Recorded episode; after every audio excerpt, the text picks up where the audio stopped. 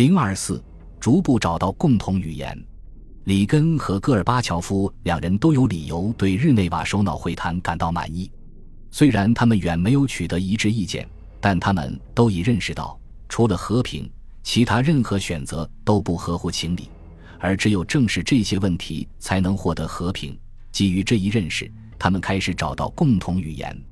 这似乎是不证自明、毫无疑义的常识，但从两国关系史及与之相伴的意识形态负担来看，实际上并非如此。直到会议前，苏联的谈判代表始终坚持，任何主张和平的声明中都应表示赞成和平共处。在许多局外人看来，这里没有什么可反对的。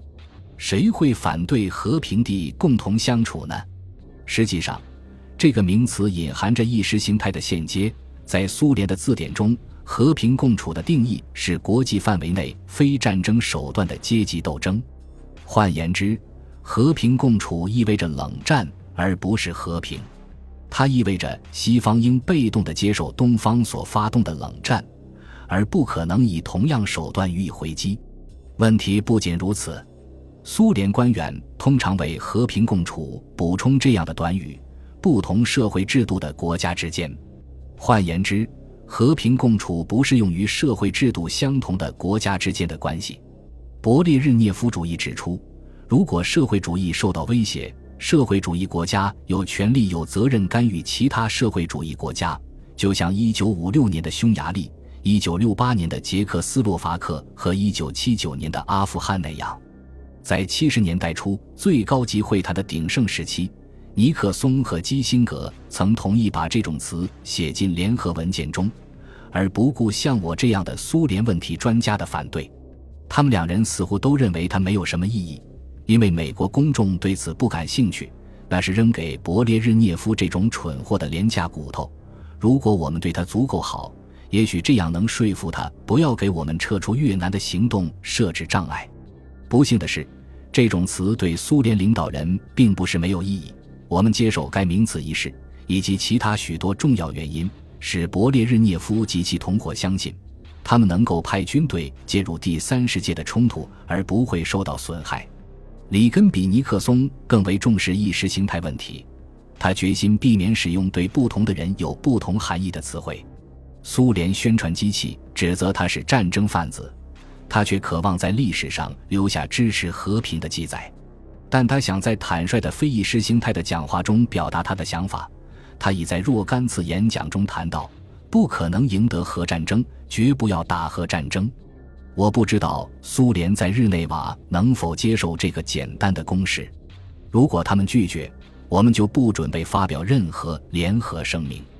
然而，虽然苏联代表最初坚持常用的“和平共处”一词，但在同戈尔巴乔夫磋商后。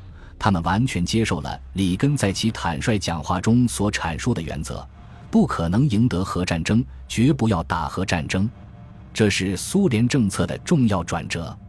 由于苏联可以使用常规力量进攻西欧，因此，我们美国的谈判代表坚持，任何联合声明都应宣布放弃常规战争。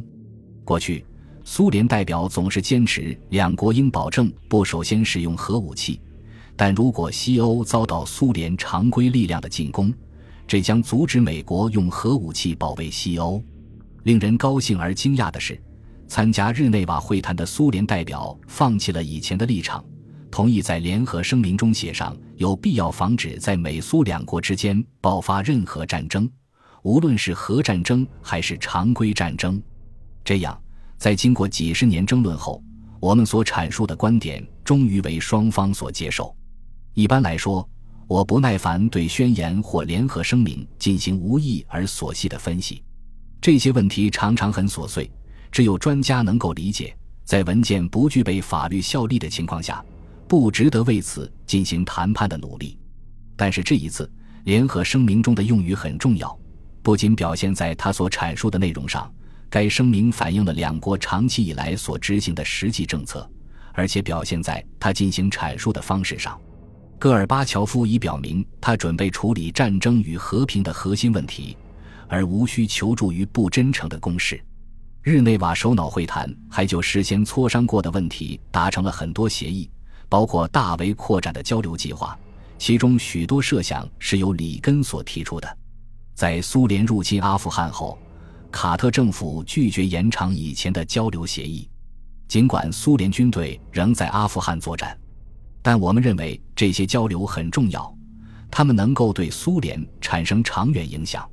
拒绝支持人民之间的接触只会加强铁幕，而我们本应该打开它，而不是加强它。我认为，使苏联撤出阿富汗的最好办法是向阿富汗抵抗力量提供具体的帮助。我很高兴，我们终于能够弄清两种行动的区别：一种是真正承担压力的行动，一种是从长远来看导致自我毁灭的行动。